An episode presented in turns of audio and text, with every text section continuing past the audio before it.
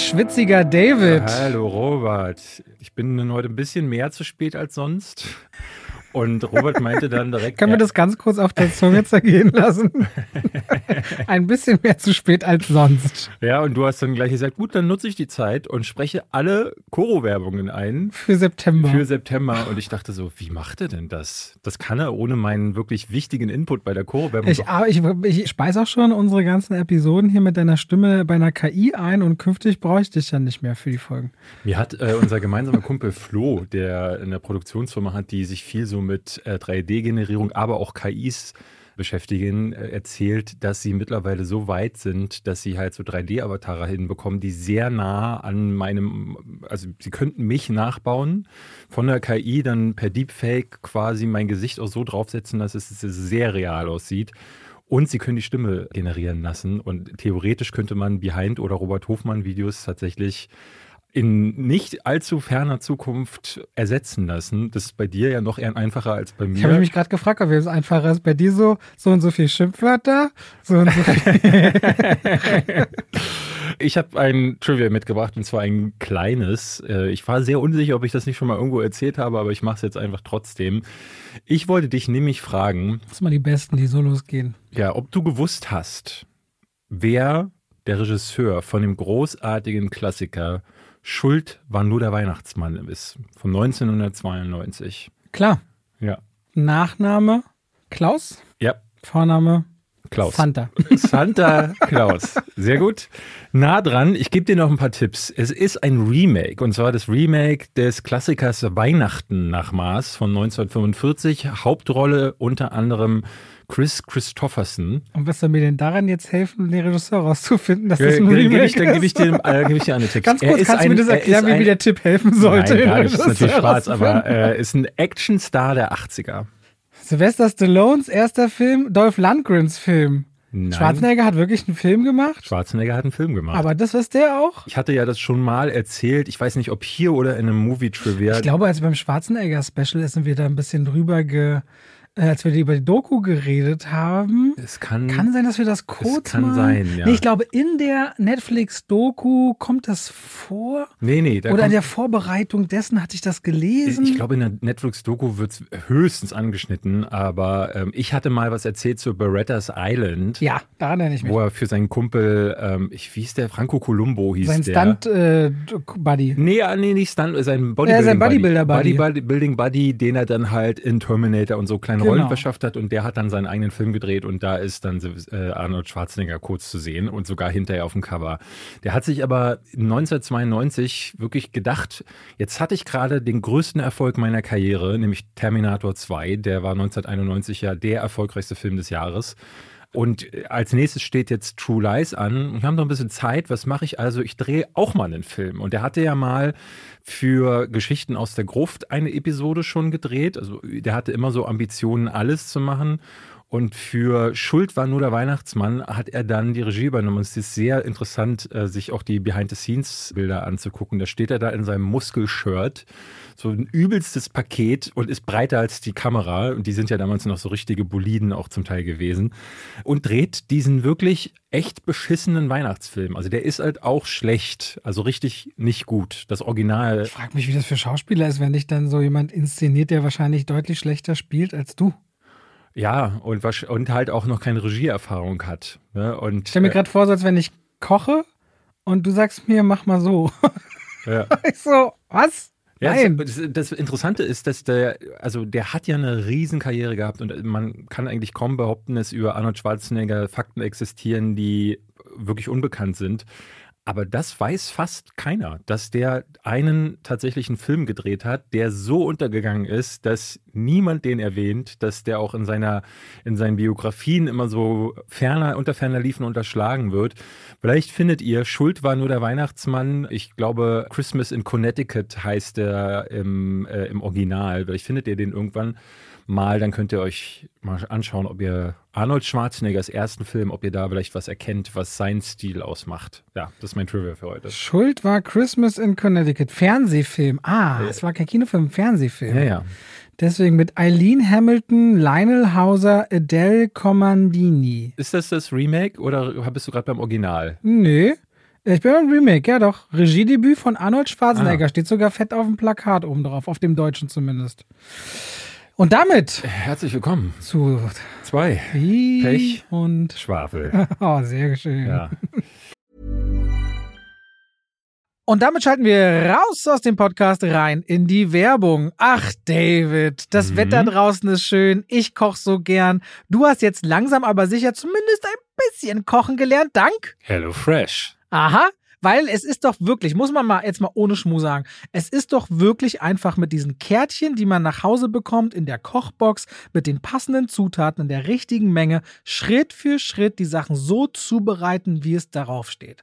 Also ich kann mir schwer vorstellen, dass das nicht Spaß macht oder beziehungsweise, dass man nicht zumindest auch was Neues dazulernt, wie man Dinge zubereitet. So geht es zumindest mir und ich weiß, dass David auch immer mal wieder gerne bei HelloFresh Sachen kocht und dann schon überzeugt auch darstellen kann, seht, ich bin wertvoll, was ja, die Küche ja. anbelangt. Ich, ich, kann bin, auch ich bin auch ein Mensch. ich finde es immer wieder schön. Also jede Woche hat man 30 Gerichte oder mehr zur Auswahl. Man kann auch noch Toppings und Desserts und verschiedenste andere Sachen bestellen und sich quasi seine Kochboxgröße für zwei bis vier Personen zwischen drei und fünf Gerichten in der Woche auswählen und dann eben auch sich überlegen, will ich vegan, will ich vegetarisch, will ich Mischköstler. Es gibt so viele Sachen, die man danach sortieren und aussuchen kann und dann bestimmt man quasi an welchem Tag, zu welcher Uhrzeit will man es geliefert bekommen. Und ich habe bestimmt schon 40, 50 Kochboxen in den letzten Jahren und es hat bei mir immer alles sehr gut funktioniert. Und wenn ihr sagt, ihr wollt HelloFresh jetzt mal ausprobieren, vielleicht mit David und mir und uns unterstützen, dann macht das doch gerne. Und dann könnt ihr den Code HF-Schwafel, also HF wie HelloFresh und Schwafel verwenden, wenn ihr euch bei HelloFresh anmeldet als Neukunde oder auch als ehemaliger Kunde.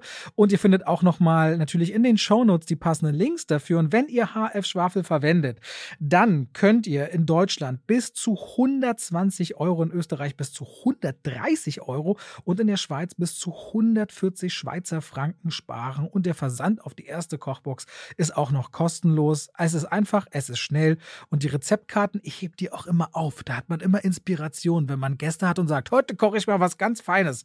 Habe ich mir selbst überlegt. Danke an HelloFresh an der Stelle, viel Spaß damit und damit schalten wir raus aus der Werbung zurück in den Podcast. Letzte Folge ähm, habe hab ich viel auf Instagram Kommentare bekommen von Leuten, die sagten, mega Folge. Sie haben sich sehr gefreut, mal auch hinter die Kulissen eines Filmfestivals zu gucken. Wir wollen vielleicht nochmal sagen, das haben von euch schon viele benutzt. Unser neuer äh, Tonmann. Martin stand nämlich hier drin und meinte gerade, ihr seid sehr äh, aktiv schon dabei, wenn es darum geht, auf Spotify Kommentare zu hinterlassen. Da kann man jetzt auch Umfragen reinhauen. Oder Fragen reinhauen. Oder Fragen reinhauen. Das heißt. Diesmal schreibt ihr, wer ist besser, Robert oder David? Das, ja, ich finde, das ist. lass uns das direkt als erste. Äh, wer ist besser, Robert oder David? Machen wir das doch direkt so, dann können wir mal schauen, wie das funktioniert. Nein, wir wollten, wir wollten das anderes fragen. Äh, nee, das machen wir jetzt so. Wie wir. Wäre es einfacher von der KI zu ersetzen? Oh, ja, Wäre es einfacher von der KI zu ersetzen. Sehr gut. Machen wir es doch so. Dass, wenn die Thomann lacht, insofern finde ich das schon mal nicht schlecht. Ich kenne ihn noch nicht. Er ist immer sehr, also der Martin ist immer sehr reserviert. Ich habe ihn, es war jetzt seine höchste Emotion, die ich gesehen habe, dieses Lächeln da hinten. Ich muss ja. noch einschätzen, was viel und wenig bedeutet bei ihm. Ich glaube, er ist noch nicht so weit, ja, dass er glaube, wirklich er mal in seinem mal. Leben lacht oder so. Vielleicht bringen wir ihn irgendwann dazu. Dass er wirklich mal in seinem Leben lacht. Ja. So, ähm, wir also das nochmal ins Info. Ihr könnt Kommentare auch bei Spotify jetzt posten. Die müssen wir dann zwar freischalten, das heißt, sie sind noch nicht sofort zu sehen, aber wir im Grunde sehen wir sie alle irgendwann. Spätestens bei der nächsten ja, Folge. Ja, so. Wir haben heute ein äh, Mini-Potpourri mitgebracht, weil man muss ja sagen, in Hollywood, die streiken ja immer noch alle. Hm? Ja, aber selbst wenn sie nicht streiken würden, wäre jetzt gerade trotzdem halt hartes Sommerloch. Braucht einen Grund, David, warum es so ist, wie es ist. Ja. Der Sommer kommt auch zurück. Tatsächlich, die, was ist denn der nächste große Start? Expendables 4? Pff, nee. Retribution, nee. das sind so Sachen, die wir diesen Monat haben.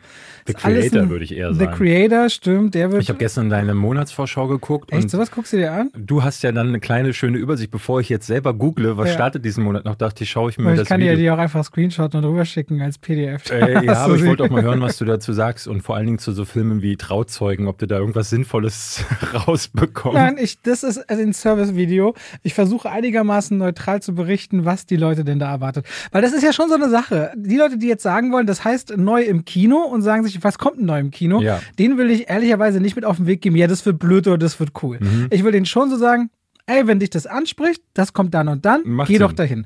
Ja, da will ich nicht so, da will ich nicht irgendwie Leute das Gefühl geben, ja, wenn du da hingehst, bist du selber schuld. Hatte ich auch nicht erwartet. Ja. Also das finde find ich tatsächlich auch gut so, äh, das so Ja. zu machen, weil vorher immer schon zu sagen, äh, blöd oder äh, geil, finde ich, finde ich komisch. Das könnte dir nie passieren. Mir nicht, nee, Nein, deswegen habe ich so ein Format auch nicht.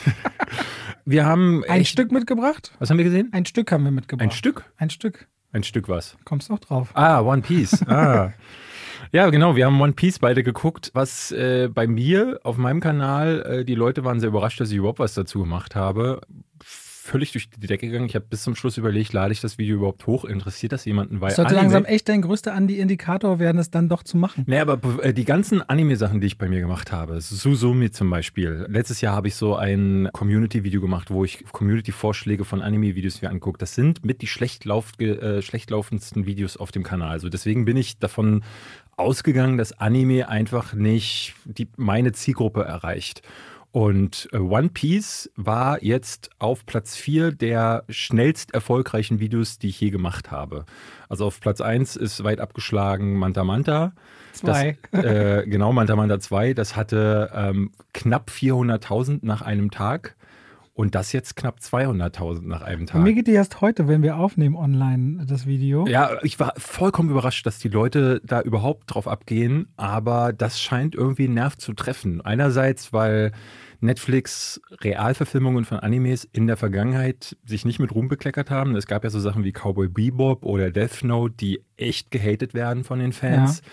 Andererseits Netflix immer so eine schwierige Sache und One Piece ist eine der beliebtesten und erfolgreichsten Anime-Vorlagen überhaupt. Die sind mittlerweile bei über 1400 Folgen oder so. Beim Manga und auch beim, beim Anime sind sie, glaube ich, ähnlich weit. Ganz viele Leute haben mir Tipps gegeben, wie ich am besten reinkomme, weil ich in meinem Video sage, ich habe richtig Lust bekommen, die Aha. Vorlage mir anzugucken, weil mich mir die Figuren und das Worldbuilding echt gut gefallen haben. Ne? Vorher, früher haben mir Freunde Stecken wir jetzt schon mittendrin in One Piece? ich, das ist so die Einleitung dazu, Okay. würde ich sagen. Du wirst nämlich jetzt gleich erklären, worum geht's. Worum es geht? Ja. Also erstmal, ich muss auch einordnen, ich bin der Anime Achillesferse. Ich sage in meinem Video, ich bin so mit Mila Aohara und Tsubasa Zora groß geworden, aber so One Piece, Attack on Titan, Detective Conan, alles nicht meins. Bei mir war noch Dragon Ball Z das einzige, was ich geschaut habe. ich habe nur Dragon Ball. Dragon Ball Z? Dragon Ball fand ich zu kindisch, aber Dragon Ball Z hat da diesen, diese geilen Kampfarts. Ja, siehst du, bin ich halt schon raus. Dann bin Ja. ich mir schon so richtig, komme ich mir noobmäßig vor in der Studio Ghibli und so ein paar Filme in den letzten Jahren, aber es bleibt meine Achillesferse. Und dann One Piece. Es geht um Monkey D. Luffy oder die Ruffy im Deutschen, damit man, das äh, habe ich schon mitbekommen. Der hat mal irgendwann von einer besonderen Frucht gefressen, einer Gum-Gum gefressen, gegessen. Die Gum-Gum-Frucht oder Dragon Fruit nennt Dragon es eigentlich im genau, Original die- Dragon Fruit. Dragon Fruit aber im Deutschen heißt er, glaube ich. Gum-Gum-Frucht. Ja, da gibt es verschiedene Sachen. Und seitdem kann er sich strecken und dehnen in alle Richtungen und ist im Grunde unkaputtbar. Ja. Und Luffy hat aber auch schon immer einen Traum, er möchte Pirat werden, was deswegen praktisch ist, weil One Piece spielt in einer Art goldenem Zeitalter der Piraten.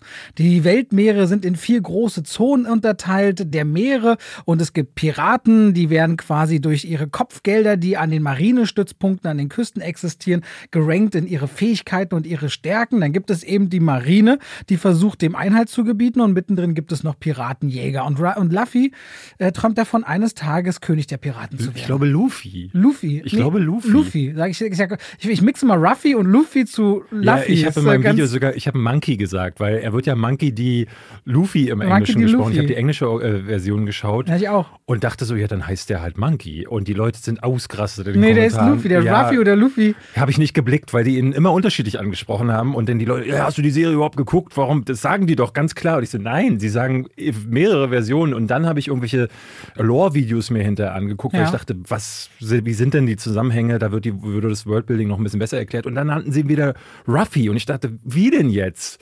Auf jeden Fall, er will Piratenkönig werden Ja. und äh, muss sich dazu vorwagen in ein besonderes Gebiet in dieser Welt, um nämlich eines zu kriegen, das One Piece. Das ist ein Schatz, den der einstige Piratenkönig Gold Roger oder der heißt ja, glaube ich, glaube ich, im Deutschen Goldie auch Goldie Roger. Roger, Ja. also auch wieder anders, vergraben hat oder versteckt hat, irgendwo im Nirgendwo. Und voller Naivität, Abenteuerlust und Freude stürzt er sich in diese große große Reise und bekommt nach und nach neue Gefährten mit dazu. Und das ist so ein bisschen der Ausgangspunkt von One Piece. Wieso hast du es dir denn eigentlich angeguckt? Gar keine Lust gehabt. Ja. Ne? Gina meinte, wollen wir mal die erste Folge gucken? Ich so, nee. und sie so, ich muss sagen, ich habe mich auch ein bisschen äh, selbst überreden müssen. Und dann habe ich gesagt, komm, eine Folge können wir gucken. Und dann haben wir eine Folge geguckt und ich so, boah, das ist ja richtig spaßig. Ja, so Sieht ja voll cool auch. aus. Und diese, diese Naivität von diesem Hauptdarsteller, so diese Freude, der immer erst so die Chancen sieht und die Risiken gar nicht abwägt. Also richtig undeutsche Mentalität. Ja. Äh, springt da rein und ist immer, diese ganze Serie ist so, hat so ein richtig tolles Worldbuilding mit diesen offenen Weiten, diesem Abenteuerhaften, diesen durchaus überzogenen Figuren und Reaktionen, aber auch, finde ich, im richtigen Maß bei den einzelnen Charakteren, die auftauchen, zurückzuschauen in die Kindheit. Teilweise richtig emotional hat mich das erwischt ein, zweimal, wo ich dachte, oh, das ist ja äh, wirklich sehr, sehr schön. Und aber auch so auf der Antagonistenseite sind die Figuren durchaus mehrschichtig. Da gibt es äh, nicht mal nur so gut und böse und dazu so dieser ganze übertriebene Look und die Kostüme, die teilweise wie Cosplay aussehen, wo ich aber nicht das Gefühl habe, weil ich kenne die Vorlage nicht, ich habe nicht das Gefühl, dass sie es hier völlig verfehlt hätten, sondern dass mit Absicht so bestimmte Effekte und Kleidungssachen auch cheesy aussehen, um in diese Welt zu passen. Das dachte ich auch. Ich dachte so, also einige Frisuren sehen wie aufgeklebt äh, aus. Ne? Ähm, es gibt in der dritten Episode, also beziehungsweise im dritten Arc, der in dieser Serie aufgemacht wird, sind sie in so einem alten Herrenhaus und da ist so ein Butler der Bösewicht. Ja. Und der sieht ein bisschen aus wie der wie einer der Charaktere aus Lazy Town, falls du das noch kennst. Nein. Der hat so eine Art Helm als Frisur ja. und Ach so, nein, so du meinst den, Kinn. Du meinst nicht, doch, du meinst den Butler. Du meinst nicht, weil es ja schon vorher bei dem äh, Sohn des Marine ja. äh, ersten Offiziers, der hat ja auch schon so eine ganz üble Frisur. Dieser eine General oder was das für ein Typ ist oder Admiral, der äh, dieses diesem, Metallkinn hat, ja. das sieht auch aus wie so ein schlechter also wie ein fieses Cosplay, was nicht zu Ende gebastelt wurde. Aber irgendwie passt das es da passt rein. da rein. Das, ne? das ja. habe ich auch gedacht. Das ist so, die, als hätte jemand gesagt, okay, wenn Anime-Vorlage umsetzen, dann aber wirklich hochkonsequent. Und es gibt da diesen einen dicken Koch-Piraten, der ein Katzenkostüm irgendwann trägt und auch Katzenzähne hat. Und ich dachte so, das hätten die in anderen Anime-Verfilmungen wirklich heruntergedumpft, sodass man da eben den realeren Ansatz hat. Und das ist, glaube ich, immer einer der Fallstricke bei den Anime-Verfilmungen, dass sie es irgendwie wollen, aber nicht so richtig machen. Und hier hat man das sehr schön umgesetzt. Und ich hatte mich in den besten Momenten, hatte ich so das Gefühl, das erinnert mich an richtig gute Momente aus Fluch der Karibik. So dieses Piraten-Setting, aber auch dieser Abenteuergedanke, der immer wieder aufkommt. Freundschaft ist so ein, so ein großes Thema. Ich muss immer sagen, in der zweiten Folge spätestens dachte ich dann schon so, oh ja, jetzt fangen sie an, so diese Arcs einzuführen. Und diese Arcs in dieser ersten Staffel gibt es meiner Ansicht nach, glaube ich, vier oder fünf. Ne, es gibt Buggy, den Clown, dann kommt man plötzlich in diesem Herrenhaus an, dann ist ein Samurai namens Mihawk dabei, dann sind irgendwelche Fischleute mit am Start. Und Nebenbei erzählen sie ja auch noch die Vorgeschichte einzelner Charaktere und äh, ich hatte mich am Sonntag mit Yves getroffen von Moviepilot. Ich glaube, der mag das gar wir nicht. Wir waren das Essen. Ja, der, der hatte schon am Wochenende ein Bild gepostet auf Instagram und schrieb dazu nur uff. Und ich hatte ihn dann gleich gefragt, findest du es scheiße? Und er meinte, naja, als jemand, der die Vorlage wirklich verschlungen hat, der hatte mir ein Bild von all seinen Mangas geschickt. Da ist es halt insofern schwierig, weil in der ersten Folge sind die schon so weit, das dauert in den Mangas, glaube ich, die sind bei Band 11 wo er mit dieser Crew irgendwie dann langsam zusammenkommt. Und das machen die alles, wird da in 30 bis 45 Minuten zusammengeklöppelt. Und ich hatte das Gefühl, das immer wieder zu merken. Weißt du, wie viele Bände das gibt? Na, wie gesagt, über 1000. Ach, über 1000. Ja. ja, über 1000. Und für meinen Teil merkte ich immer wieder, obwohl ich die Vorlage nicht kenne, dass ich gerade in der ersten Folge dachte, oh, das Worldbuilding beginnt toll. Ne? Es wird so leicht aufgemacht mit der Grand Line und diesen vier äh, Königreichen. Aber dann springt das sehr stark. Und Eve meinte so, Buggy der Clown zum Beispiel wird in, äh, in dem Arc, den er hat in den, äh, in den Mangas, sehr viel klarer auserzählt und ist noch mehr ambivalent. Wie du meintest, die sind nicht nur böse, sondern irgendwie dazwischen. Und das waren sich egoistisch auf jeden Fall. Haben noch Facetten. Und das kommt in der, in der Netflix-Serie gar nicht gut raus. Ich für meinen Teil war trotzdem noch gut genug unterhalten, sodass ich dachte, es weil ich ja nicht weiß, was mir fehlt, ist es okay genug. Aber ich hatte schon das Gefühl, dass es sehr sprunghaft ist und dass es immer so auch tonale Shifts gab. Ne? Es gab die erste Folge ist für sich genommen sehr unterhaltsam, weil spaßig, temporeich. Ich finde, die Figuren werden schön eingeführt, aber diese Figuren werden dann nicht mehr weitererzählt. Ich wäre gerne die ganze Zeit bei der Crew geblieben, aber dann erzählen sie sehr viel nur von Buggy der Clown. Und dann in diesem Herrenhaus geht es viel nur um den, ja, es ist wie so ein kleiner Kriminalfall, der sich da abspielt. Und da werden die Figuren zerklüftet, ne? Dann läuft mal Rufy alleine irgendwo lang und äh, Jetzt hast du Rufy gesagt. Äh, Ruffy oder Luffy? Ich, ey, ich, wir sagen einfach, was wir wollen. Ich sag Luffy. Ich hab das, Monkey. Genau, Monkey läuft dann alleine und Zorro zum Beispiel, den ich richtig gut fand, bei dem ich auch. Aber auch drüber. Ne, also, der hat so eine mega spannende Physis, aber es ist immer so diese Vortrag, diese Ehre. Diese, so dieses ja, aber das ist typisch japanisch. Das ist typisch japanisches. Genau, das meine ich ja mit, mit drüber. Ja. Das ist übrigens der Sohn von Sonny Chiba. der heißt auch irgendwie, der heißt ja auch nur McInnew. McInnew, McInnew, irgendwie ja. so.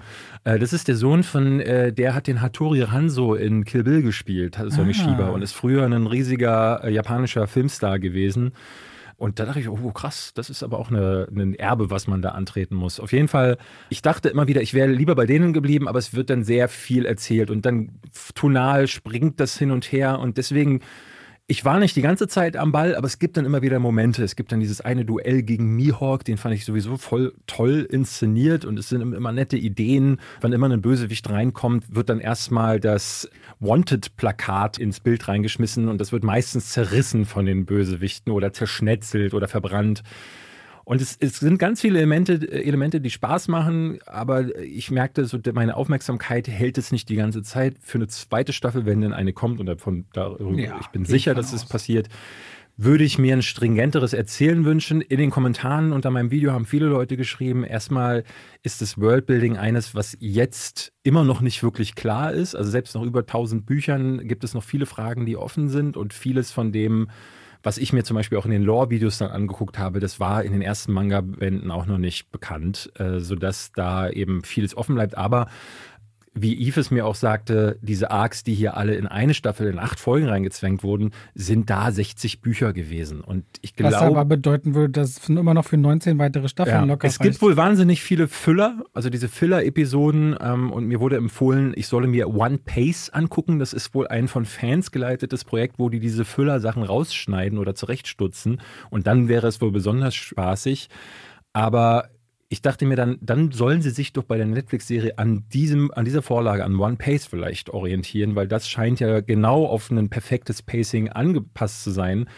Und ich glaube, das täte ihnen gut, wenn sie das bei der zweiten Staffel verfolgen würden. Ich war hier angetan. Ich habe drei Sterne gegeben, weil ich dachte so, ja, dafür, dass ich damit nicht so richtig viel anfangen kann und auch so meine Problemchen mit ein paar Effekten und den Kostümen hatte und mit diesen, mit dieser Sprunghaftigkeit war ich überrascht davon, dass jemand wie ich der wie du vorher da gesessen hat und dachte so, gar keinen Bock, dran geblieben ist bis zum Schluss. Klar, dann irgendwann auch aus, weil ich ein Video dazu mache, aber ich fand es sogar noch mal eine ganze Ecke besser, muss ich sagen. Bis auf Episode 3 und 4, die sich für mich wirklich so wie so Filmmaterial diese, diese Butler-Nummer, ne? Ja, das war dann auch so ein, einfach nur ein unangenehm schmieriger Typ. Der passt jetzt nicht zu den anderen Antagonisten. Es gibt zum Beispiel diesen Marine-Admiral, der hält sowohl als Mentor als auch als Gegner irgendwie her. Als jemand, zu dem man aufschaut, aber auch jemand, zu dem man Angst haben könnte. Jede Figur bietet da normalerweise ein bisschen mehr und bei dem war es mir einfach so langweilig, so dieses Schmierige zu sehen. Aber ich fand dann die Geschichte hinter Nami äh, zum Beispiel total schön zu sehen, vor allem hinter Sanji,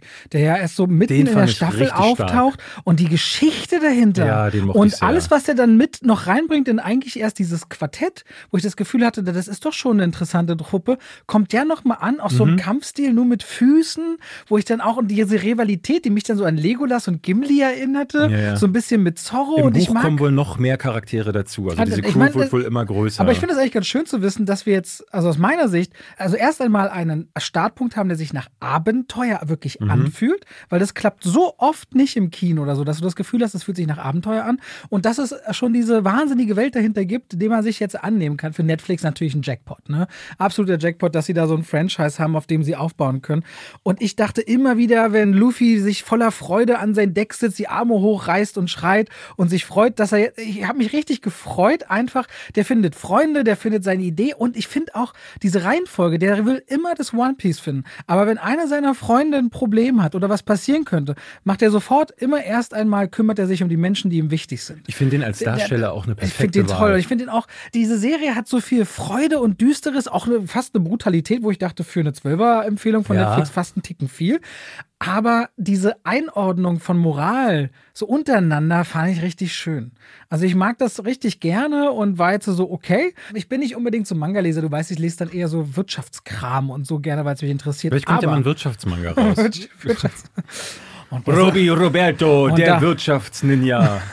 Luffy at Wall Street. Auf jeden Fall, ich fand es richtig schön. Also richtig schöne Begegnung. Hab dann auch an zwei Tagen alles durchgeguckt. Und das ist ja eigentlich gut, dass man nicht bloß die Millionen Fans mit so einem schon Risikoprojekt. Also im Vorfeld war die Skepsis, habe ich gehört, bei vielen Leuten sehr Gigantisch, groß. ja. ja Erstmal denen zu zeigen, aha, guck mal, da geht was. Ich meine, wenn diese Fans schon sage ich mal, nur Kritikpunkte angreifen wie, ja, das passiert alles schon in den ersten 12, 13, 15 Bänden.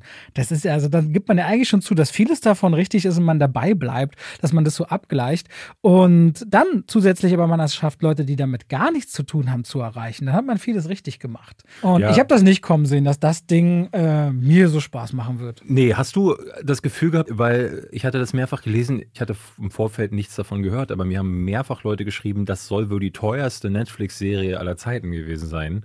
Müsste, Hast, muss ich mal recherchieren. Ich weiß noch, die haben die Schiffe gebaut und Südafrika gedreht. Das haben, sind schon große Sets. Die haben viel Fall. gebaut, genau. Und ich war immer wieder ein bisschen schockiert, dass sie zwar viel gebaut haben. Und dann die Effekte, wie die aussahen. Und dann aber dann doch ein die paar Explosionen. Ja, die Explosionen. Ich fand vor allen Dingen, man sieht halt immer diesen Überstrahleffekt. Mir haben viele Leute geschrieben, nein, nein, die haben das auf dem Wasser gedreht. Und ich kann nur sagen, nein, haben sie nicht. Also vielleicht haben sie es ab und zu mal in einigen Einstellungen, aber der Großteil ist von einem von einer Stagecraft oder einem Greenscreen passiert. Also die ersten Sachen, die ich hier von Cosmopolitan und Collider finde und doch mal mit Golem abgeglichen, sind 18 Millionen pro Episode. Das ist sehr viel, aber ich glaube, das ist noch hinter Stranger Things, weil Stranger Things war extrem teuer und das, was noch kommt, wird extrem teuer. Ich glaube, das war noch teurer, aber 18 Millionen pro Episode.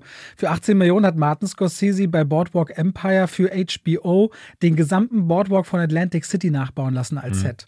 Den kompletten Holzboden plus die Kulissen mit den Casinos und allem in den 20er Jahren. Also, das ist schon wirklich viel Geld und da ist ja nicht viel in den Cast geflossen, weil so namhaft ist genau, der nicht. da ist ja niemand dabei, den, ja. den man wirklich kennt. Und da muss man wieder sagen, und beim Gucken denke ich auch so, ne, wir sagen immer wieder, Netflix hat einen Haufen Schrott, aber dann kommt immer mal wieder mhm. sowas, wo du denkst, naja, ja. ja. Sie sollten einfach den Schrott weniger machen und dann sagen, okay, das wären unsere Picks so dieses Jahr. Ein naja, bisschen mehr sich auf dieses. Jede Woche Content bieten zu wollen, bedeutet halt, dass du halt einfach Dinge in Auftrag gibst. Und bei Dinge kommt halt alles Mögliche bei rum. Ich meine, sie canceln ja auch viel, das wird bestimmt weniger werden. Gucken wir Disney mal. macht das ja auch. Bob Iger fordert das ja. Weniger produzieren, kostengünstiger produzieren.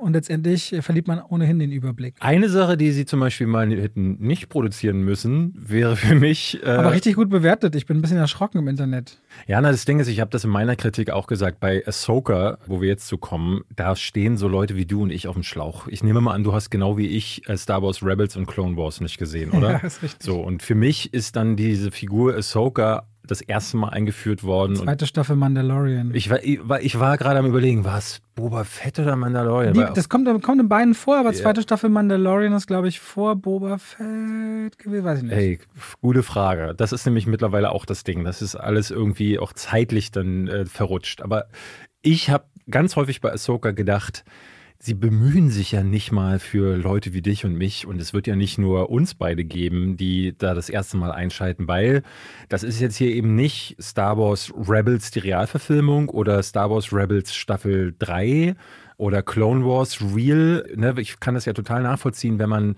wenn man jetzt bei Breaking Bad Staffel 5 einschaltet, da erwartet man nicht, dass die dann mir noch erklären, wer Walter White ist. Aber bei einer Serie, die nur Ahsoka heißt, da finde ich, kann man den Leuten dann schon mal sagen, wer ist denn diese Person und was hat die gemacht?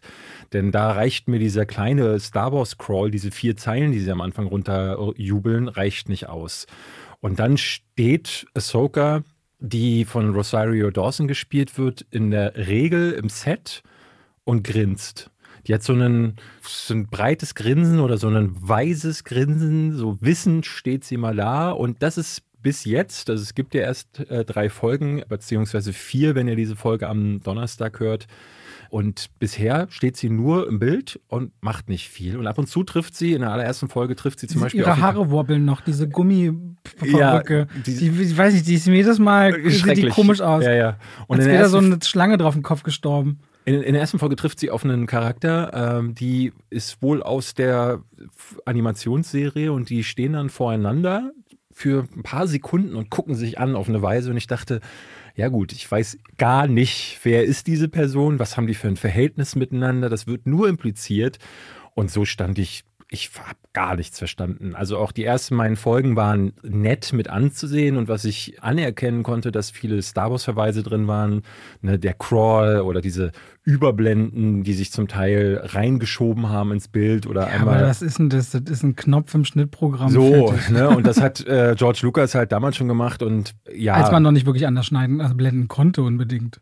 Nee, das war ja seine Anspielung auf diese Serials, die äh, damals in den 40ern passiert sind. Der hat sich ja ganz doll ah. von äh, Flash Gordon und so inspirieren lassen. Und da gab es, ich habe mal ein Video dazu gemacht, da gab es schon diese Crawls, da gab es schon diese Überblenden. Okay. Das hat er einfach nur kopiert. Der hat ja Star Wars aus allen Ecken zusammengeklaut. Da ist ja nichts eigenerdacht.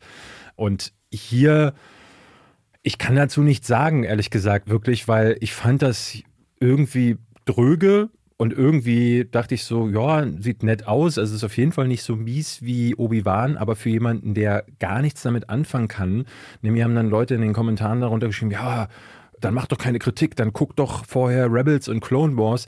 Wo ich dann sage, so, nee, also wenn ich vorher ein anderes Medium konsumieren muss, damit eine andere Serie erstmal Sinn ergibt, ah, dann wird es schwierig. So, ne? Dann erzählt entweder eine Geschichte, die gut genug ist, um auf eigenen Beinen zu stehen und die aber trotzdem den Charakter für mich auch erfühlbar macht. Das tun sie hier nicht. Oder aber ich dann nenn es halt anders. Aber äh, so muss man, muss ich ja auch in meiner Funktion als äh, Film- oder Serienkritiker den Leuten einen Ratschlag mitgeben, die eben auch nicht wissen, was Rebels und Clone Wars vorher erzählt ich meine, diese ganze Star Wars Kickoff bei Disney Plus mit Serien ist mit The Mandalorian so richtig erfolgreich gestartet. Genau. Und da hat man dem Publikum auch irgendwie angewöhnt, hier kommt eine Figur aus der Welt von Star Wars, aber ihr könnt mit dieser Figur zusammen die Welt von Star Wars entdecken und seine Perspektive. Da gibt es zwar Verweise, was ist in der Vergangenheit passiert, das wird auch erklärt, aber diese Figur und wie sie andere Figuren kennt oder nicht kennt, das erleben wir erst mit ihr selbst. Und davon gehe ich dann bei Ahsoka auch aus, dass ich verstehe, warum ist denn diese Person ja. so oder nicht. Und ich finde es darüber hinaus, aber auch in der ersten und zweiten Episode, auch teilweise, weiß ich nicht, sie, sie, ganz schlimme Effekte. Sie kommt da einmal an, steht irgendwelchen anderen gegenüber und mit, mit ihren Lichtschwertern schneidet sich so einen Kreis im Boden auf und fällt dann durch die Decke in so einen Hohlraum darunter. Mhm. Und du siehst richtig in dem Schnitt danach, in diesem Hohlraum, wie sie da runter, wie das total digital verwischt aussieht. Dann landet sie und dieser Deckel, den sie da quasi aufgeschnitten hat, zerbricht so und du siehst richtig so diesen, diese Pappmaché so auf dem Boden liegen. Ich dachte bei den Sets so, das sieht so komisch diese Stein, aus. Äh, diese Steinsäulen sehen total bekackt aus. Da habe ich auch gedacht, wie, was ist das denn für ein Müll? Und ich finde auch die, also ich finde auch Sabine Wren, so eine wichtige Figur anscheinend, so ganz komisch besetzt. Aus der kommt irgendwie nichts raus, wo ich denke, die ist interessant. Dann greift dann auch noch. Da Dave erzählte mir Eve übrigens auch, dass die wohl in Rebels und äh, weiß ich nicht, ob er Clone Wars und Rebels gesagt hat, aber in einer der beiden Serien, da sei die wohl viel vielschichtiger, vor allen Dingen auch so gewitzter. Und hier ist sie ja nur ernst, aber auch und so. Es wird viel über sie geredet und dann auch immer dieses bedeutungsschwangere bereit sein. Bist du bereit? Bist du nicht bereit? Dem, dem schwingt immer so ein Ehregedanke und so eine Freudlosigkeit mit, finde ich in Ahsoka. Und dann, dann kommt Dave Filoni auf die Idee, auch noch so einen ganz billigen Griff zu nehmen, finde ich. Sie ist bereit in dem Moment, wo sie sich ihre Frisur ändert. Und ich denke so, wirklich mhm. jetzt, wirklich jetzt. Ja. Neuer Haarschnitt, neue Ganz Person. Frauen. Und das ist dann vor allem, wenn dann aber Ray Stevenson oder Ivana Sagno als Shin oder Bylon Skoll auftauchen. Ich bin sofort bei Ashoka, Ahsoka, bei den Bösewichten. Ja, die kriegen wirklich Auftritt, die kriegen Aura, die kriegen die besseren musikalischen Themes, eine ganz andere Präsenz im Raum. Denke ich so, naja, hier bin, weiß ich, wo ich hin will. Ja, ja. Da will ich auch Imperium aufbauen. Ja, also ich finde das völlig uninteressante Heldin leider. Also gut, es gibt diese eine oberböse Wichtöse, die ähm, steht dann immer da und das mag ich bei Star Wars sowieso generell nicht, dass alles immer so übertheatralisch ist. Das haben sie sich auch alle von George Lucas abgenommen. Die sind ja alle so wenig bereit, irgendwelche Risiken einzugehen. Deswegen liebe ich ja Andor so sehr sehr, weil sie das da mal anders machen. Die dreht sich dann immer so ein, dann kommen die Bösewichte rein und dann sagt sie Dinge mit, mit zusammengekniffenen Augen, so wie Bösewichte das halt nun mal tun. Und wenn die den Raum verlassen, dann dreht sie sich wieder ein, nimmt die Arme hinter den Rücken und guckt vor ihrer großen Fensterfront ins Nichts. Das machen Bösewichte nämlich den ganzen Tag. Die stehen den ganzen Tag an irgendeiner Fensterfront und gucken raus und äh, denken sich dann, das wird alles eines Tages mal dir gehören. Das ist so eine Klischee-Scheiße. Ich kann es wirklich nicht mehr sehen. Und deswegen für mich wirkt es wie eine dieser typisch faulen Serien, die auch mal am Star Wars-Namen mitverdienen wollen. Ich, ich beglückwünsche jeden Fan der äh, Clone Wars und Rebels-Serie, der sagt so, oh, das ist genau das, was ich wollte. Aber es ist wirklich auch ein bisschen tragisch, dass ja, es ist nicht mal mehr möglich. Also, das ist, glaube ich, der erste Fall, der mir auch einfällt bei Disney Plus, wo es nicht mal mehr reicht, alle Filme und Serien geguckt zu haben. Jetzt musst du auch noch alle Animationsserien geguckt haben. Und ehrlich gesagt, um Thrawn richtig zu verstehen, der ja in der Serie das wird, so als wird, großer Schatten... Weißt du, wer das ist, wer das spielt? Nee. Ich habe mal gehört, ich könnte mal gucken, darf man hier spoilern? Benedict Cumberbatch? Nee, ich glaube, das ist nicht wahr. Ich glaube, das stimmt nicht. Du glaubst, das stimmt nicht? Es gibt auch Fotos von dem schon und da sieht er gar nicht wie Benedict Kammer. Äh, Dann habe ich das ja, irgendwo. Der ist ja im Trailer zur Serie schon zu sehen. Nee, dann gewesen. hast du recht, dann habe ich es irgendwo. Nee, nee, das war, glaube ich, mal ein Gerücht oder so. Auf jeden Fall, Thrawn ist ja eigentlich aus dem Extended Universe, dem alten, das Disney eigentlich abgetreten hatte. Als ja. die Lucas übernommen haben, Lucasfilm, haben die ja dieses ganze Extended Universe platt gemacht und Thrawn war ja Teil der originalen Fortsetzung zur Originaltrilogie. Also um quasi weiter zu erzählen, was mit Luke Skywalker und Leia Skywalker passierte, die sind dann irgendwie in einen Konflikt mit diesem Großadmiral hineingeworfen worden. Und der, ich wette, weil sie ja jetzt in Folge 3 schon sind und ich glaube, es gibt wieder nur sechs, das heißt, der wird nicht viel Zeit bekommen. Das, äh, diese Figur wird also irgendwo am Rande passieren und wenn man wirklich was über sie wissen will, muss man jetzt also auch noch Bescheid wissen über das alte Extended Universe, was eigentlich Acht gar nicht mehr Kanon ist. Acht, Acht ja, aber trotzdem ist viel zu wenig Zeit, um mit dieser Figur noch äh, genügend anzufangen. 3. Oktober können wir uns dann zusammen am ich Feiertag. Werd, nein, ich gucke nicht weiter. Weißt du, wo ich am 3. Oktober bin? Ähm, Champions League. Union gegen Braga ah, im Olympiastadion. Interessant.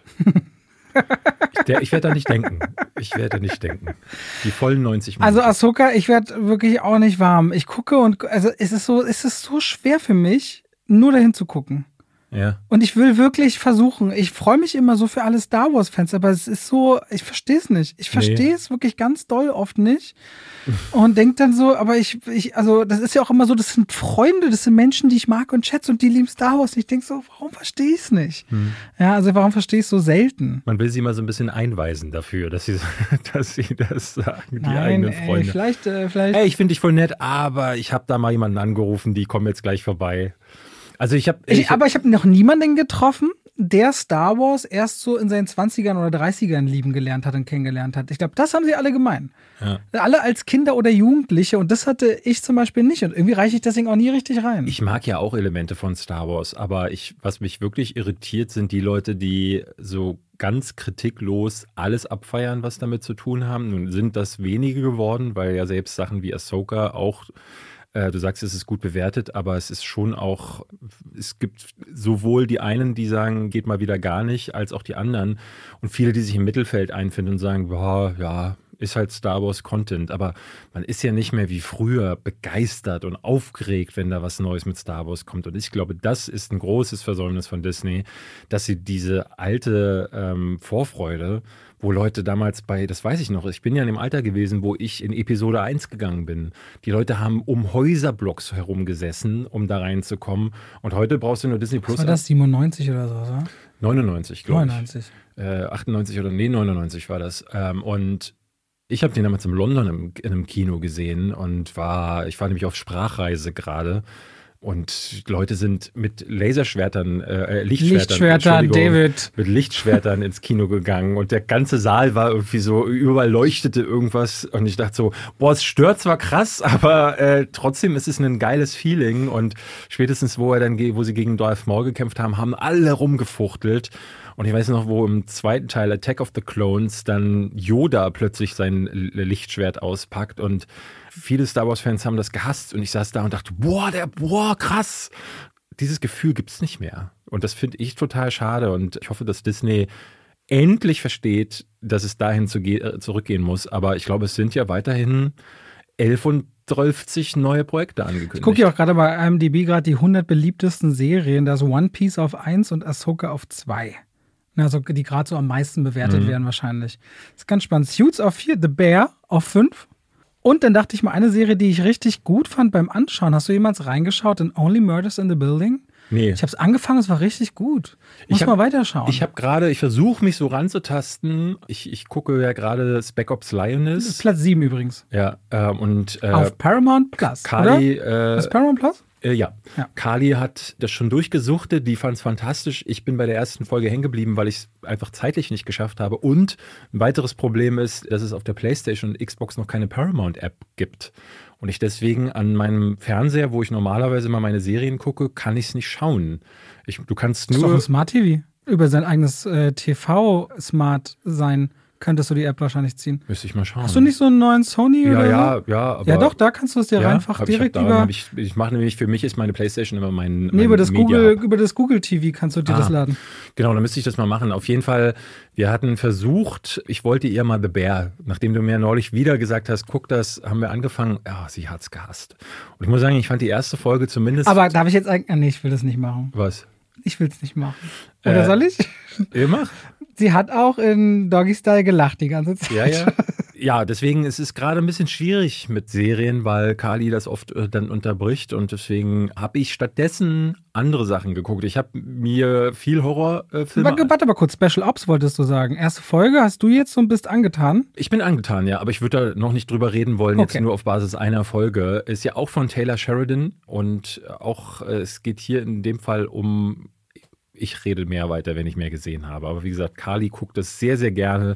Es gibt einen Superfan, der mir, der mich darauf hingewiesen hat und der jetzt auch geschrieben hat, das ist die krasseste Serie. Jede Folge ist wie so ein Film. Da bin ich sehr gespannt, dann, noch weiter reinzuschauen. Ich habe jetzt ähm, ein paar Sachen geschaut, bezogen aufs Fantasy Filmfest. Letzte Woche haben wir ja schon über das Programm gesprochen.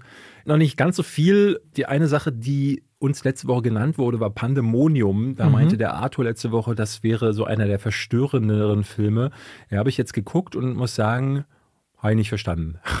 Habe ich wirklich nicht, der, der war. Ist das, wo er meinte, alles muss so sein, wie es da ist? Nein. Nee, das war der, wo er meinte, dass sogar die Geräusche äh, ihm noch im Kopf ah. äh, nachklingeln und dass er das äh, gar nicht vergessen konnte und dass ihn das voll verstört hat. Da geht es um einen Mann, der wacht auf einer Straße auf, auf so einer Bergstraße und ne, sieht neben ihm das Autowrack, aus dem er offenbar herausgestürzt ist und ist ganz begeistert, dass er das offenbar wirklich unverletzt überlebt hat. Und neben ihm wacht ein weiterer Mann auf, der ist ihm auf dem Fahrrad entgegengekommen und er sagte, boah, krass, du bist ja auch unverletzt, das ist ja Wahnsinn. Und beide stellen dann aber fest, nee, sie sind gar nicht unverletzt. In den beiden Wracks sehen sie nämlich ihre Leichen, sie sind beide tot. Und, äh, oh, das wäre ja aber spannender Prämisse erstmal. Genau, und beide sind dann, müssen quasi mit diesem Umstand klarkommen, dass sie jetzt in so einer Zwischenwelt sind. Und äh, um sie herum öffnen sich dann zwei Türen. Aus dieser einen Tür kommen freudige Gesänge und Engelsgeräusche quasi aus der anderen Tür, die so ein bisschen dunkler ist, kommt qualvolles Geschrei. Und dann müssen die beiden auch so mit ihren Taten, die sie vorher begangen haben, äh, äh umgehen, weil nur einer von beiden hört das Engelsgeräusch und der andere hört es nicht, sondern der hört nur die Schreie. Ist und immer noch interessant. Ist sehr interessant. So, und das ist das Ding, das hatte man auch im Vorfeld bei vielen Kritiken gelesen. Die ersten 20 Minuten sind wirklich schön, weil man denkt so, oh, daraus können sie was machen. Beide Männer betreten dann jeweils eine Tür und dann wechselt der Film plötzlich zu einem Anthology-Film. Und da dachte ich so, hä, was soll das denn? Denn er erzählt dann plötzlich zusammenhanglose Geschichten.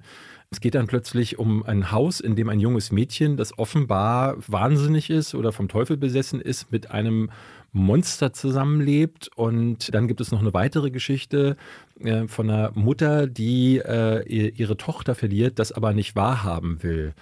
Und es hat nichts mit dem zu tun, was äh, diese Geschichte vorher angefangen hat. Und die Geschichte vom Anfang folgt nämlich dann dem Mann, der in diese Höllentür reingeht, die folgt ihm dann und wird am Ende nochmal aufgegriffen.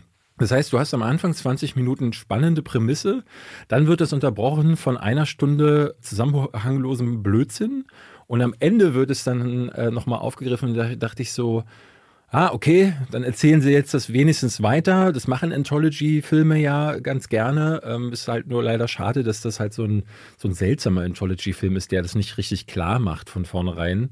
Anyway, ich lasse mich nochmal drauf ein und der Turn, den es dann am Ende bekommt, ist leider auch großer Blödsinn. Also das Ende ist, hat mir auch gar nicht gefallen. Deswegen Pandemonium ist einer dieser Filme, die ganz stark anfangen, richtig gute Stimmung reinbringen und dann sich vollkommen verlieren. Also ich, es ist wirklich ein Bruch, das habe ich lange nicht erlebt, weil plötzlich eine völlig neue Geschichte erzählt wird, die fast skurril ist. Dieser dunkle Ton und diese philosophischen Ansätze, alles ist raus.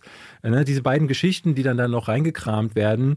Die zweite, die hat einen interessanten Ansatz, aber die ist wirklich auch krass, weil diese, diese Frau mit dem Tod ihrer Tochter, das ist ganz schön unbequem, damit umgehen zu müssen. Klingt, als hätte jemand Lust gehabt oder Ideen gehabt für mehrere Kurzfilme und wollte ja. dann einen Film draus machen. Ja, beziehungsweise er hatte diese eine Idee vom Anfang oder er hatte so dieses Skript geschrieben und bei der in dem Moment, wo sie die Türen betreten, da endeten seine Ideen. Da, oder da hat sein LSD-Trip geendet oder was auch immer es war. Und dann hat er einfach gedacht, okay, ich hatte hier noch drei andere Ideen, die mixe ich da auch noch mit rein. Und das funktioniert leider gar nicht. Mhm. Deswegen also dieser verstörende, krasse Film, den Arthur da angepriesen hat, ich habe ihn leider nicht erkannt und gesehen. Deswegen, falls ihr zu Pandemonium gehen wolltet, richtet euch darauf ein, dass es ein Film ist, der ein Anthology-Film ist und der auch nur so wirklich 20 Minuten funktioniert. Deswegen, ich war da nicht ganz so begeistert. Alright. Ähm, hattest du noch einen Film? Äh, ja, diese Woche startet noch einer. Den wollte ich noch äh, ansprechen. Das ist Skinnamarink. Haben wir letzte Woche Hast du schon gesehen? Den gucke ich nämlich erst morgen. Ja, ich bin sehr gespannt, weil, wie du den findest. Ein Junge, warte mal, was weiß ich? Ein Junge, Paul? Paul? Weiß ich nicht. Vier Jahre alt, hat sich glaub, ver ver verletzt sich und stellt nachts fest, in dem Haus, in dem er ist, und auch seine größere Schwester, die ist sechs, glaube ich, Papa ist weg. Glaub mir, es ist alles egal, was du gerade okay, sagst. weil der Film hat keine Handlung. Also keine richtige große Handlung. Ähm, das ist ja einer von denen, die die, also die haben einen riesen Bass äh, gehabt dieses Jahr, ja. weil der viral gegangen ist. Der ist ins Internet geleakt, nämlich. Es ist ein Kunst- oder so ein Experiment von einem Typen, der hat früher einen YouTube-Kanal gehabt der hat dort sich von den Zuschauern äh, in den Kommentaren deren Albträume schildern lassen und hat die dann versucht, in dem nächsten Video zu bebildern. Also hat seine Interpretation dieser Albträume. Das ist scheinbar ein Thema von dem Mann, der mhm. äh, selber auch sagte, dass in, in seiner Kindheit viel von Albträumen geplagt wurde. Und einer seiner seine typischsten Albträume war, dass er als Kind Angst davor hatte von den Eltern. Plötzlich sind die verlassen und er ist allein im Haus und plötzlich ist da was Dunkles. Und was Skinnamarink macht und ähm, also warum der Film so heißt? Skinnamarink ist ein, äh, ist ein Kinderreim, mhm. den hat der Regisseur wohl mal in irgendeinem Film gehört und fand, okay. fand, fand, das wohl interessant und deswegen hat er den so genannt. Aber es ist weder der Name des Dämons noch würde das vorkommen im Film. Es ist wirklich ein Experimentalfilm und das wirst du auch merken, wenn du den guckst. Ich habe lange nicht mehr einen Film gesehen, der meine Geduld so gefordert hat, weil ähm, der schon in der ersten Einstellung siehst du die beiden Kinder und zwar nur die Füße. Die Kamera ist hier auf dem Boden, nämlich man zeigt den Teppich und 90 Prozent des Bildes wird eingenommen von dem Hausflur und dann siehst du zwei Füße, die reinkommen, zwei Kinder flüstern sich gegenseitig an und das ist das ist der Film. Das ist der Film, der äh, Möbelstücke zeigt, der die obere Kante des Flurs zeigt, der mal eine Lampe zeigt, minutenlang und dadurch Stimmung erzeugt. Und es ist die große Frage, ob dieser Film was für dich ist oder eben nicht, ist, kannst du dich darauf einlassen? Kannst du dich fallen lassen? Mann, nach drei Jahren Jury beim First Steps Award, wo ich genug Filme gesehen habe, die experimentell sind, ja. kann ich dir sagen, ich mag experimentelle Filme nicht sehr. Ja, ich bin aber gespannt, was der mit dir macht, weil ähm, es gibt auf jeden Fall eine Ebene, weil der hat so einen, so einen Rauschen die ganze Zeit im Hintergrund. Es sieht aus wie mit so einer alten Videokamera gefilmt und klingt auch so. Dadurch ist so ein Rauschen da, die Optik ist extrem körnig und was sie ganz gut machen ist, weil es ganz oft Bilder gibt, wo einfach nur in einen dunklen Flur hinein gefilmt wird, wirst du irgendwann anfangen, dass deine Augen suchen nach Gestalten, nach Schemen.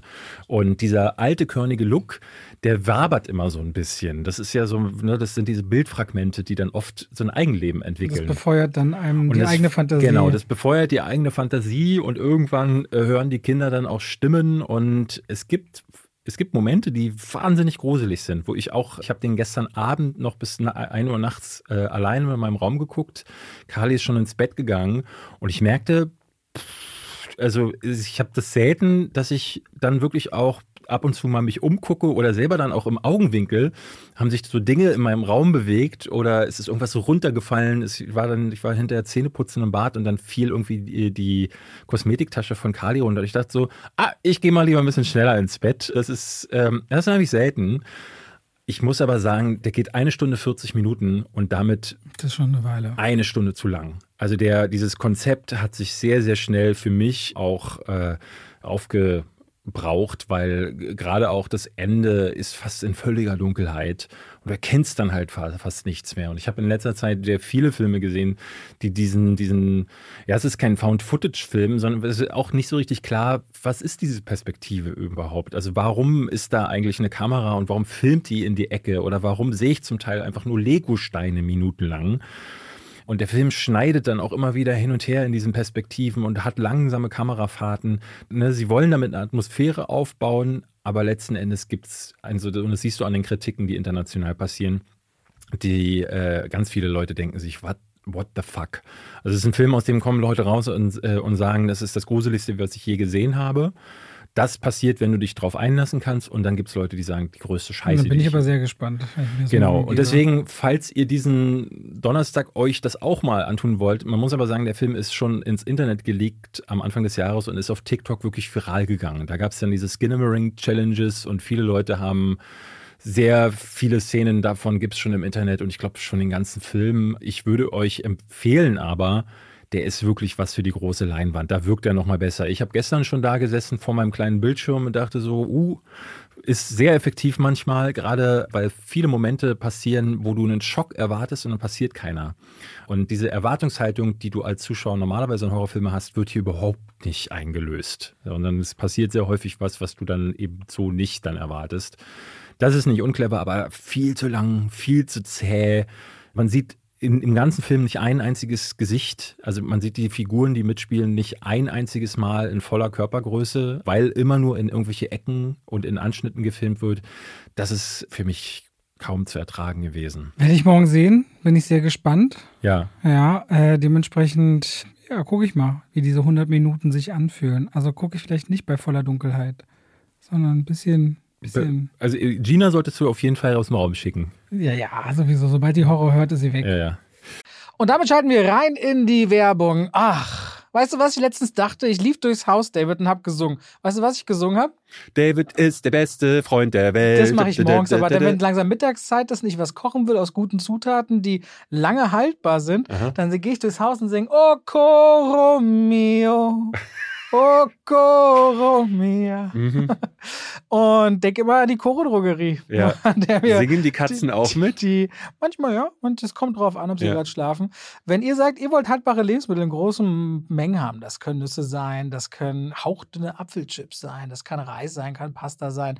Ich habe, auch wenn ich Salate mache, immer schön so Zuckermais aus der Dose, ob wieder Erbsen, Kichererbsen, wenn ich Hummus mache, leckere Tahini. David, es gibt so unglaublich viel bei Koro. Ich habe jetzt auch deren Teller bestellt. Die haben schöne Teller und ihre Edelstahlpfannen sind richtig gut. Ich habe damit schon zubereitet. Also immer wieder was, was, Neues zu entdecken. Die haben Teller und auch Schüsseln. Auf jeden Fall, schaut euch bei der Koro Drogerie gerne mal um. Da werdet ihr fündig richtig gute Zutaten zu einem fairen Preis, wo ihr auch immer sehen könnt, wie sich der Preis entwickelt hat über die letzten Jahre. Und wenn ihr sagt, oh, das, was der Robert da sagt, der kocht ja gerne, der wird ja keinen Scheiß erzählen, das probiere ich auch mal aus, dann könnt ihr bei der Bestellung auch noch Schwafel 5 im Bezahlvorgang verwenden. Schwafel als Wort, 5 als Ziffer und spart nochmal 5 Prozent auf den eh schon sehr fairen Preis. Danke an die Choro Drogerie. Und damit schalten wir raus aus der Werbung zurück in den Podcast. Wir hatten ja über One Piece gesprochen und ganz kurz auch angesprochen, dass es sehr viele Sachen gibt, die dann eben nicht funktionieren. Wir dachten mal ganz kurz, wir können ja aber mal über Sachen sprechen, die gut gelaufen sind und ein paar Beispiele nennen, die nicht gut gelaufen sind und vielleicht versuchen zu erörtern. Das ist nämlich gar nicht so einfach. Warum sind die nicht gut gelaufen? Was kennst du für Anime-Realverfilmungen, wo du sagen würdest, die waren richtig großer Quatsch? Richtig großer Quatsch? Mhm. Ich dachte, du sagst richtig gut. Dann hätte ich ein bisschen mehr im Kopf. Also Alita Battle Angel, die fanden viele richtig Quatsch, aber ich fand den gar nicht schlecht. Der fällt mir gerade als erstes irgendwie so ein bisschen ja, ein. Fand ich so lala? Dann, ich sag jetzt mal Ghost in the Shell. Den fandest du schlecht? Nee, nee, wollte ich sagen, den fand ich ganz gut, aber fand auch viele schlecht. Es gibt eigentlich nur Beispiele, die, die ich, glaube ich, ganz gut fand, aber viele schlecht. Hast du den Dragon Ball äh, Film gesehen? Ich habe auch den, den, ich meine, alle hassen ja diesen Last Airbender. Äh, wie heißt das eigentlich? Äh, Avatar. Avatar. Den M. Night Shyamalan-Film. Ja. Ist ja auch Anime als Grundlage oder bin ich falsch? Mhm. Nein. Den hassen ja irgendwie alle, habe ich aber auch nicht gesehen. Ja. Und jetzt bist du, lockst du mich auf ein Feld, wo ich sagen kann, ich habe Meisterdetektiv Pikachu gesehen. ich habe nur eine Handvoll Sachen gesehen, tatsächlich. Ja, ja. Na, ich hatte gedacht, dass du vielleicht von diesen ganz äh, groben äh, Unfug, aber äh, Last Airbender ist zum Beispiel einer, der wird oft genannt. Ich fand den damals im Kino ganz unterhaltsam, aber auch da war es wieder so, dass ich die Vorlage halt nicht kannte. Leider war halt der Aang, der Hauptcharakter, von einem völligen Schauspielanfänger gespielt und der war grauenerregend.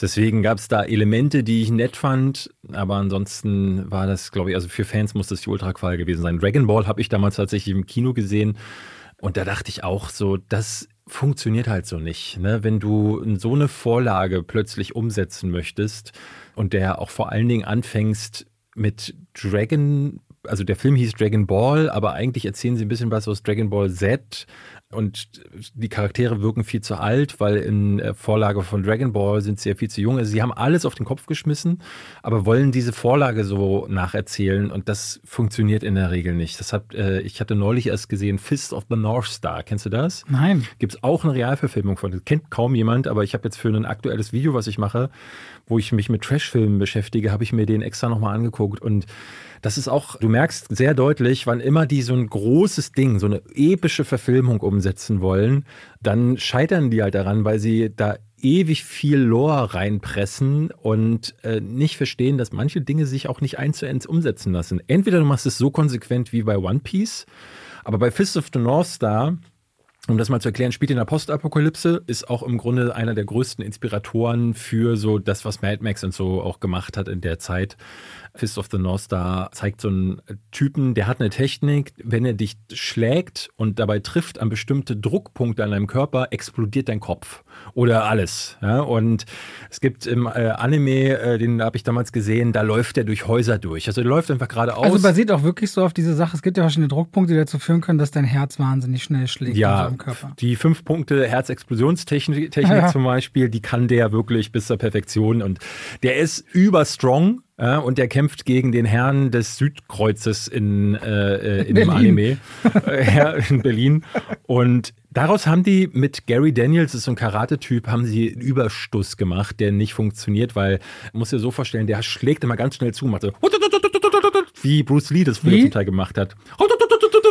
Und das sieht, das sieht halt aus, als würde er nicht treffen. In, Im Manga funktioniert das, äh, beziehungsweise im Anime funktioniert ja. das, weil es ähm, durch diese überhöhte Zeichnung und diese Striche und die Linienführung, da merkst du, das hat dann Impact. Aber in der Realverfilmung kriegen sie es nicht hin, das vernünftig umzusetzen. Deswegen sieht es aus, als würde er in die Luft schlagen. Es ist einfach nur Schrott. Und das ist üblicherweise das Problem bei solchen Sachen. Speed Racer, hast du den gesehen von Nein. den Wachowskis? Es wird halt viel in die Richtung gehen. Ja, auch sowas Death Note auf Netflix. Den ich gesehen. Viel gehasst. Cowboy Bebop, wie gesagt, auch. Ich glaube, da gibt es halt das Problem, dass du, ich, ich finde, du solltest kleiner erzählen. Und ich habe ein paar Filme mitgebracht, die tun das zum Teil, weil sie sich auch auf Vorlagen stützen, die jetzt nicht irgendwie sich mit Feuerbällen beschießende Aliens, die in vier Arcs gegeneinander kämpfen und das wollen sie dann auf einen 90-minütiger herunterdumpfen, sondern es sind Filme wie Itchy the Killer, den habe ich letzte Woche schon vorgeschlagen, ähm, äh, genannt. Den hatte ich auf dem Fantasy Filmfest gesehen. Itchy the Killer ist eine Manga-Reihe aus den, äh, ich glaube, aus den 80er Jahren, die es geht so, im Film geht es um Yakuza, im, im Manga auch. Sadomasochismus ist ein großes Thema. Der Regisseur Takeshi Miike ist dafür bekannt für sehr brutale Filme zum Teil oder sehr unangenehme Filme und erzählt von so einem Yakuza-Killer, der also Leuten wirklich die Köpfe abschnetzelt. Es ist sehr, sehr brutal. In Deutschland war der Film ist immer noch beschlagnahmt. Es gibt eine DVD, die ist um 13 Minuten gekürzt. Also weißt du ungefähr, was in dem Film passiert. Äh, das ist der, wo ich letzte Woche sagte, meinem Sitznachbar ist schlecht geworden neben mir. Also der ist sehr brutal, weil er auch dieses Sadomasochismus-Thema auskostet. Und der Manga ist tatsächlich nochmal ein bisschen anders. Also das Ende unterscheidet sich stark, aber da haben sie eine Geschichte erzählt. Gerade diese Yakuza-Themen sind in Japan ja auch sehr populär, die ähm, als Film halt sehr gut funktioniert hat. Äh, der Manga heißt Koroshiya Ichi. Also nicht Ichi die Kille, sondern Koroshiya. Koroshiya. Koroshiya. Genau. Koroshiya. Einen, einen, den ich nennen möchte. das ist mein sinnvoller Beitrag zu diesem ja. Part. Crying Freeman ist mit Mark Dacascos aus den 90ern, 1995 habe ich damals äh, mir angeschaut, weil ich in der Videothek vor einem Cover stand, wo so ein Typ mit einem Drachentattoo auf dem Körper, damals wusste ich noch gar nicht, was Yakuza ist und dass die meistens mhm. sich dadurch auch auszeichnen, dass sie diese großen verzierten Körper haben, mit einem Schwert und er steht da, glaube ich, im Regen und ihm läuft eine einzelne Träne äh, die Wange herunter. Es geht du weißt, nämlich, dass es nicht Regen ist. Ja, ich habe das damals schon gewusst. Ich bin ein kluges mhm. Kind okay, gewesen. Okay. Deswegen heißt er ja auch Crying Freeman, denn er ist ein Auftragskiller, auch wieder der, der japanischen Mafia. Und bei einem dieser Morde im Film, das spielt in San Francisco, also sprich, es wurde übersetzt in die Staaten, beziehungsweise später, später auch in Vancouver in Kanada. Äh, das Original im äh, Manga spielt aber drüben in Japan. Und hier haben sie jetzt San Francisco draus gemacht, da wird er dann von einer Frau Frau beobachtet bei einem seiner Morde und nun bekommt er den Auftrag, sie umzubringen. Und im Manga ist es so, dass sie, bevor er sie umbringt, sie einen letzten Wunsch äußern darf und sie wünscht sich, Sex haben zu können mit ihm. Und bei diesem Sexualakt verliebt er sich dann in die und kann sich dann, kann sie leider nicht töten. Und deswegen wechselt er quasi die Seiten Seite. und wird zu ihrem Beschützer. Hier im Film ist es nicht ganz so explizit. Da macht er das einfach so. Er hat sich direkt in sie verliebt, aber sie hatte sich auch vorher schon in, in ihn verliebt, weil sie es faszinierend fand, dass ein Killer im Moment des Mordes eine Träne vergießt. Und im Film lernst du das so ein bisschen kennen. Mark der Kaskos wurde damals dadurch so ein bisschen zu einem B-Movie-Star. Ich fand ihn danach total faszinierend. Ich habe alle Mark der Kaskos-Filme dann geguckt für eine Zeit lang. Interessanterweise ist das schon der dritte Crying Freeman-Film, äh, der, der existiert. In äh, Hongkong gab es auch schon Verfilmungen, und zwar 1990 der Film Dragon from Russia. Und dann gab es später noch Killers Romance, die beide darauf basierten, aber auch nicht so viel damit zu tun haben. Also alle drei Filme haben diese Original Crying Freeman Saga so ein bisschen verändert, aber Crying Freeman ist so ein netter B-Film, den ich empfehlen würde. Dann kommen wir zu Ghost in the Shell. Den hassen alle, ich nicht. Ich fand, der sah gut aus. Ich mochte diese gesamte Welt, die da aufgemacht ja. wurde mit Scarlett Johansson. Aber kenne natürlich auch wieder nicht die Vorlage. Und das ist halt immer wieder so ein Thema bei Anime, dass die Vorlagen oft so große Fans haben und so und dann auch so eine Detailverliebten, dass ich manchmal das Gefühl habe, ich bin dann auch in so einer kleinen Star Wars-Welt bei bestimmten ja. Manga-Vorlagen. Und da war ja, da ging ja dieses ganze, war doch diese riesen Whitewashing-Thematik auch, ne? Scarlett Johansson ja. zu nehmen, das war damals ein Riesending ähm, ja. die im Grunde ja so ein bisschen auf ihrem Peak war, gerade im MCU neu. Die hat sowas wie Under My Skin gemacht, glaube ich, ne? Oder ja. Under the Skin. Zu dem, wann ist denn der rausgekommen? 2015, 16, 17, irgendwo da Weiß so? Ich nicht mehr, ehrlich gesagt. Okay. Ja, äh, Ghost in a Shell ähm, hatte ich, der kam 95 Jahre in die Kinos ähm, und ich weiß nicht mehr, wann der hier in Deutschland aufgeschlagen ist, aber meine erste Berührung mit äh, dem Film war ein Song, Kennst du noch äh, King of My Castle? Was kam jetzt 95 in die Kinos? Ghost in the Shell. Das Original. Das Original, okay. Ja, ich weiß ja. nicht mehr, wann der in Deutschland dann kam, mhm. weil wir bloß weil der in Japan erschienen ist, heißt es ja nicht, dass es auch gleich hier gekommen ja. ist. Kennst du dieses The King of my castle? Must be the reason why Und da gab es ein Musikvideo zu, da haben sie sich quasi komplett bei Ghost in the Shell bedient. Und ich habe dieses Video damals gesehen, weil ich viel MTV und Viva geschaut habe und dachte, was du kennst ja vielleicht Patrice. Klar, ich habe Patrice damals immer geguckt. ja, kann man kaum drum rum. Ja, Hallo und herzlich willkommen bei TRL. und, äh, und was hat er noch gemacht? MTV Urban hat er noch moderiert. Ja, alles Mögliche moderiert. Ja, ja, ich habe das, äh, hab das alles geguckt. Darf er aber heute nicht hören, sonst kriegt er wieder einen Höhenflug. ja, den hat er doch eh. Also, Grüße gehen raus. Grüße gehen raus an Patrice. Und dann habe ich dann dachte ich so, ey, den will ich sehen und habe mir das Original angeguckt und muss sagen, damals in meinem jungen Alter, so ging es mir bei Akira vorher auch, habe ich gemerkt, das ist mir noch zu viel. Also gerade dieses Thema Transhumanismus und ähm, diese Art und Weise, wie sie die Zukunft zeichnen, aber auch diese philosophischen Ansätze, die sie darin verbaut haben, äh, die sind, haben sich mir damals noch nicht so ganz erschlossen und erst später konnte ich das dann eher wertschätzen. Ich finde aber für eine Realverfilmung greifen sie das so gut es irgendwie geht auf. Mamoru Oshii, der die, die Vorlage gemacht hat, der hatte auch damals gesagt so zu dieser Whitewashing-Thematik, also der Erfinder von Ghost in a Shell, dass er das gar nicht so wichtig findet, weil im Film ist ja dieser Körper, ne, diese Original, äh, es stellt sich ja dann in the Shell heraus, dass in, in diesen Androidenkörper nur der Geist eines echten Menschen hineingepflanzt wurde, sodass der Android ja ohnehin völlig anders aussieht als das japanische Mädchen, was da drin steckt. Und er meint, diese physische Form basiert auf reiner Annahme. Ihr Name Matoko Kusanagi und ihr Körper entsprechen gar nicht ihrer ursprünglichen Form. Deswegen gibt es keinen Grund anzunehmen, sie müsse von einer asiatischen Schauspielerin verkörpert werden. Ja, das heißt sogar der Originalmacher äh, ist der Meinung, dass das, ne, also ich kann den Aufreger verstehen, der dahinter äh, stand, aber das ist ja auch immer so ein Ding und ich glaube, das ist eine, ein Punkt, den Sie da nicht ansprechen. Dieser Film wäre ohne Scarlett Johansson so nicht entstanden. Muss man sich fragen, muss man da eine Realverfilmung machen, wenn es erst einen großen Schauspieler gibt, den man da reinzwängt? Aber so kann man natürlich auch eine Zielgruppe heranführen an einen Film, den sie so vielleicht noch nicht gesehen haben. Und Cyberpunk ist halt gerade ein, ein, Thema, immer wieder auch. Ne? Es gibt mittlerweile Spiele, äh, Spiele, die sich da immer mehr hinein vertiefen und immer mehr Filme. Nach Matrix war Cyberpunk ein großes Thema vor allen Dingen. Ich fand das echt nicht übel, aber ich verstehe auch, wenn Leute sagen, nee, die Vorlage, und da haben sie vollkommen recht, die Vorlage ist viel tiefer und viel besser als das, was sie hier gemacht haben. Aber ich finde es nicht so ein Fail wie viele andere Anime-Verfilmungen. Ich habe noch zwei. Einmal Oldboy. Äh, wusstest du das vielleicht ist das ein Anime oder dahinter? Das war vorher ein Manga. Noch vor dem 2003er Film, dem Original genau, aus Korea. Ja. Das ist, ein, das ah. ist mal, mal, ein Manga gewesen.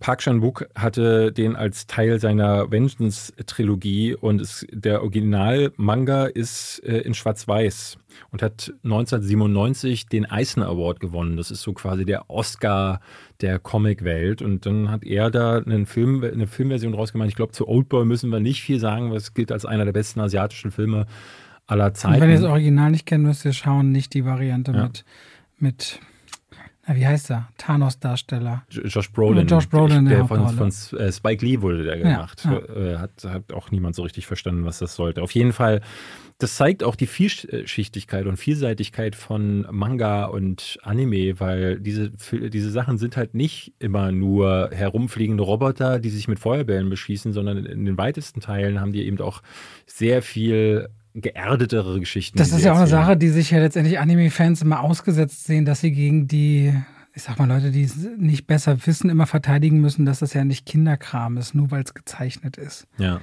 Ich hatte es jetzt wieder bei Spider-Man Across the Spider-Verse, wie viele Leute immer noch glauben, na, das wäre jetzt für Kinder. Aber ja, ja. es ist ja auch gar, ist gar nicht. Genau, und Anime ist halt sehr viel mehr als das. So. Ja. Und äh, ich wünschte, ich hätte da die ja, Bandbreite und könnte da mehr über das ist. Also ich bin ja sowieso. Aber weißt du, wir könnten doch mal, wenn Nino in der Stadt ist, ihn fragen, ob er im Podcast kommen will. Können wir machen. Dann ja. könnte er uns ein Anime-Workaround geben. Nino Taco. Ich meine, es gibt ja kaum. ist auch immer mal wieder. ja, da können wir doch mal fragen, theoretisch. Ja, ich würde auch generell viel, viel mehr asiatisches Kino gucken wollen. Also Korea, China, aber auch äh, Japan hat so viel krassen Scheiß. Und dann fahren wir doch dahin und gucken das. Ja, dann lass uns doch die nächste Folge aus Japan machen. Martin ja. kommt mit. Ich habe noch einen 1991, ich weiß nicht, ob du den kennst, Story of Ricky. Schon mal gehört? Ja. Ja? Story of Ricky wird aber so als persifliert in einem anderen Film, weiß ich aber nicht mehr welchen, sag mal. Erzähl mal. Story of Ricky. Ich war da vier übrigens. Story of Ricky, im Original Ricky O, ist die Geschichte von einem Typen, der wirklich mega stark ist und der kommt in einen Knast, weil er seine Freundin rächen wollte und einen Gangsterboss umgenietet hat. Und in diesem Knast muss er sich gegen alle Le möglichen Leute erwehren, unter anderem. Aber er ist ja mega stark. Knaste. Genau, er ist mega stark und kann dementsprechend Leuten die Köpfe abreißen. Oder es gibt eine legendäre Szene im Film. Drückt ihn durch die Gitter. Nee, einer, okay. einer äh, reißt sich die Gedärme raus und er wirkt sich damit selbst so als Harakiri quasi. Es ist so ein typischer Splatter, so ein Fun-Splatter-Film. Am Ende wird jemand in Fleischwolf gedreht und es ist wirklich es ist äh, ganz schön äh, brutal. Manche, brutal, aber so, so humorvoll brutal. Also es ist, man merkt schon, die Effekte sind so, ah, und es wird immer auch mit einem Augenzwinkern genommen. Es ist halt so, als würde man One Punch Man, was vielleicht viele noch heute äh, kennen, mit von Peter Jackson, von dem alten Peter Jackson inszenieren lassen und spielt in der fernen Postapokalypse von 2001 und Ja, im Manga ist es tatsächlich sehr zukunftsnah, beziehungsweise auch sehr, äh, da hat jemand ein bisschen auch äh, sich Gedanken darüber gemacht, warum könnte eine Postapokalypse eintreten, nämlich durch die globale Erderwärmung und durch Kriege wird die Erde in, in einen Struggle geworfen. Total abwegig. Im Film ist es einfach nur durch die staatliche Überschuldung, gibt es ganz viele Privatbetriebe und unter anderem die Knast äh, oder die Gefängnisse werden privatisiert und deswegen geht alles im Bach runter und da findet sich jetzt Ricky O drin vor. Und der haben räumt sie, auf. Haben sie ein bisschen verwässert. Auch, äh, was auch anders ist, der Manga ist viel größer, viel epischer. Also es gibt da so eine, er geht auf so eine Reise auf der Suche auch äh, nach seinem Bruder und diese Knast-Episode ist nur ein Teil davon. Es gibt zwölf Bände in dieser Manga-Reihe, die Ende der 80er abgeschlossen wurde, 1988 und dann haben sie diesen Film gemacht. Und der ist ein schönes Beispiel dafür, eben nicht zu versuchen, diese zwölf Bände in einen Film zu quetschen und zu sagen, wir erzählen jetzt das mit dem Knast und wir erzählen das mit der Postapokalypse und dann mit seinem Bruder, sondern die nehmen nur die Knast-Episode und machen da was mit, was dann zu Kult geworden ist. Story of Ricky kennt, glaube ich, jeder irgendwie. Der Film war bis Ende 2020, es hat mich tatsächlich überrascht, weil ich dachte, der wäre das noch, aber Ende September 2020 haben sie den äh, aus der Beschlagnahme und der Indizierung rausgenommen. Der Originalmanga war in Japan einer der allerersten, die ein Jugendverbot bekommen haben. Das ist, da drüben sind die ja mit äh, Gewalt, ne, alles ist cool. Äh, nur Pornografie ist halt verpönt und das kriegt normalerweise ein Jugendverbot. Und Ricky O war der erste Manga, der tatsächlich dieses Jugendverbot nur wegen der Gewalt bekommen hat. Ich habe mir mal so alte mhm. äh, Sachen angeguckt. Kannst du bei Google Bildersuche ja einfach nur und dann werden dann, wenn er Leuten ins Gesicht schlägt, haut es denen hinten zum Beispiel das komplette Gehirn aus dem Hinterkopf raus. Ist natürlich wie üblich für Mangas alles in Schwarz-Weiß gehalten.